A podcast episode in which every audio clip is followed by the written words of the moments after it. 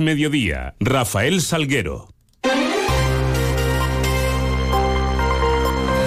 Muy buenas tardes, dos menos diez, diez minutos que nos restan para contar noticias de Extremadura en este miércoles 7 de febrero, donde lo primero que hacemos es echarle un vistazo a esos cielos que nos acompañan, cosa que hacemos con la ayuda de la Agencia Estatal de Meteorología, Luce Peda. Buenas tardes. Buenas tardes. Hoy primeros cambios en el tiempo, aunque será a partir de mañana cuando notaremos los efectos de la borrasca Carlota en Extremadura. Esta tarde el cielo nuboso no se descarta alguna lluvia débil más probable en el norte de Extremadura. La máxima de 15 grados en Cáceres y 18 grados en Badajoz y en Mérida. Mañana el cielo nuboso cubierto, lluvias que empezarán sobre todo a partir del mediodía y se irán extendiendo por toda la comunidad. Tendrán menos incidencia en el sur y serán más persistentes en el norte. En el norte de Cáceres podremos acumular en 12 horas más de 40 litros por metro cuadrado durante la tarde. El viento del sur arreciará pudiendo alcanzar rachas fuertes o muy fuertes, sobre todo en las montañas del norte. Temperaturas que bajan máxima de 13 grados en Cáceres y 16 grados en Badajoz y el Mérida. Es una información de la Agencia Estatal de Meteorología. Mañana el 112 activa la alerta amarilla por lluvias en el norte de la provincia de Cáceres desde las 3 de la tarde. Previsión de acumulado de 40 litros por metro cuadrado en 12 horas. De igual modo se establece aviso amarillo en este caso por vientos desde las 6 de la tarde y hasta la medianoche en el sur de la provincia de Badajoz y las comarcas de Villuercas, Montánchez, así como en Cáceres con rachas máximas de hasta 70 kilómetros por hora. Nueve minutos para las dos. Continuamos. Y lo hacemos sobre carreteras y protestas. Segunda jornada de movilizaciones en el campo extremeño. Hasta ahora encontramos retenciones y cortes en casos intermitentes en varias vías extremeñas. Eh, eh, están en la Nacional 523 en la Roca de la Sierra, Nacional 430 en Santa Amalia, la 432 en la Albuera y Torre de Miguel Sesmero, en la 435 en Almendral, en la Badajoz 142 en Yelves, también en la X105 en Jerez de los Caballeros o la X109 a la altura de Coria. También cortada la X300 a la altura de Talavera La Real. Accesos también a las autovías en diversas localidades con problemas en la entrada y salida, como en Badajoz, Cáceres, Mérida, Almendralejo, Plasencia o Miejadas. La Guardia Civil impedía además el corte de algunas vías, como la 66, esta mañana en Valdefuentes o Almendralejo, ya que los manifestantes carecen de permiso para ello. Precisamente eh, sobre esta clave les contamos que el alcalde de Mérida, Antonio Rodríguez Osuna, avanzaba que todos los tractores que pasaban ayer por el casco urbano de la capital extremeña o que lo hagan hoy, incumpliendo las ordenanzas municipales y sin autorización, van a ser sancionados.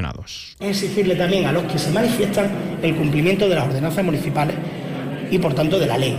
Y sin autorización de la delegación de gobierno y sin avisar y sin tener previsto controles, acceso y a la policía local pendiente de, todo esto, de todas estas circunstancias, pues no nos queda más remedio como al resto de ciudadanos y vecinos, haríamos una distinción muy fea si a los vecinos que cumplen las leyes de tráfico les sancionamos y a los tractoristas sobre este extremo, esta mañana el fiscal de Seguridad Vial de Extremadura, Diego Yebra, ha afirmado que tal y como se está produciendo estos hechos, no ve hoy por hoy trascendencia penal en las protestas de los agricultores en la región.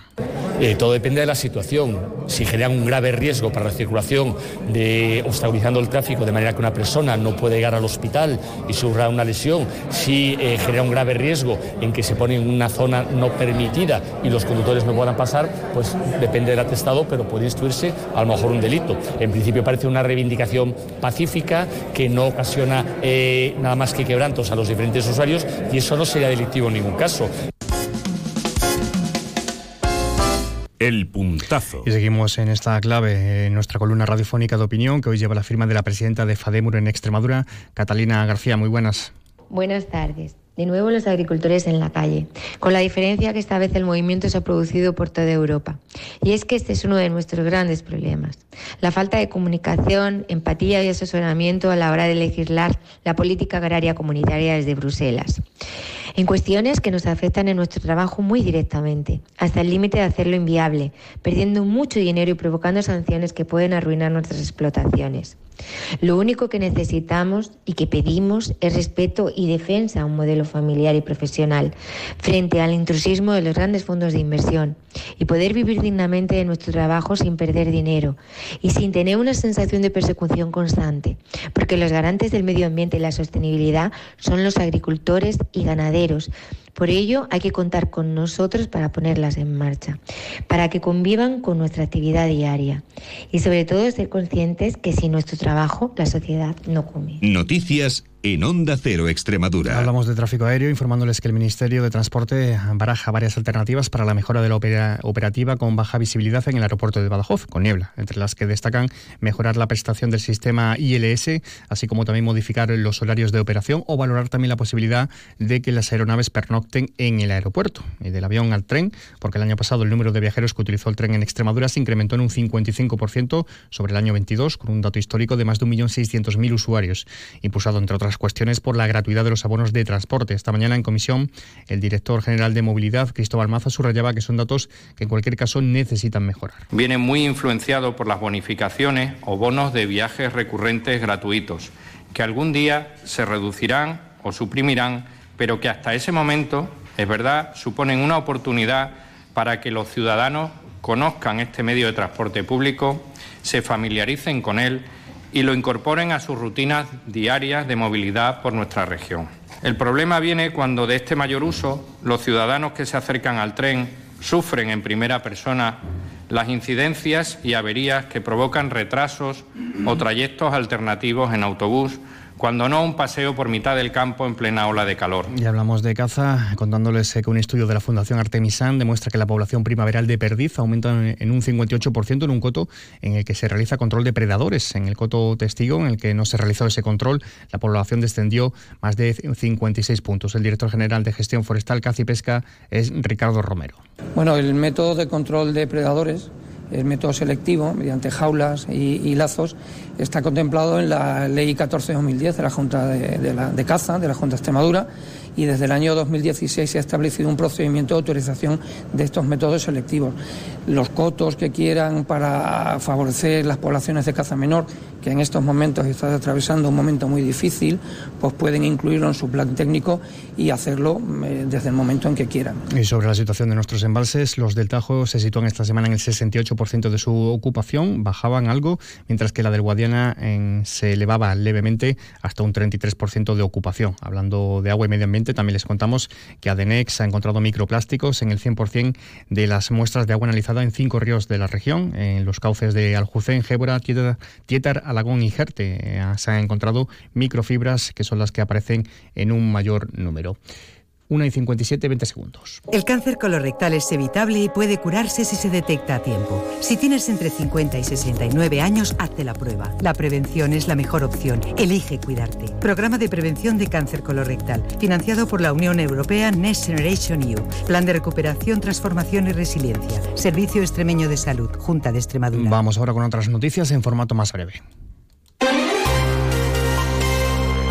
En clave política, hoy se sumaba a las dos precandidaturas ya oficiales para optar a la Secretaría General del PSOE de Extremadura, la de Miguel Ángel Gallardo y la de José María Vergeles, la de Lara Garlito. Además, también a partir de hoy se abre el plazo de una semana para registrar el número de avales necesarios para convertirse en candidatos oficiales. Estos deben registrarse antes del miércoles 14 de febrero.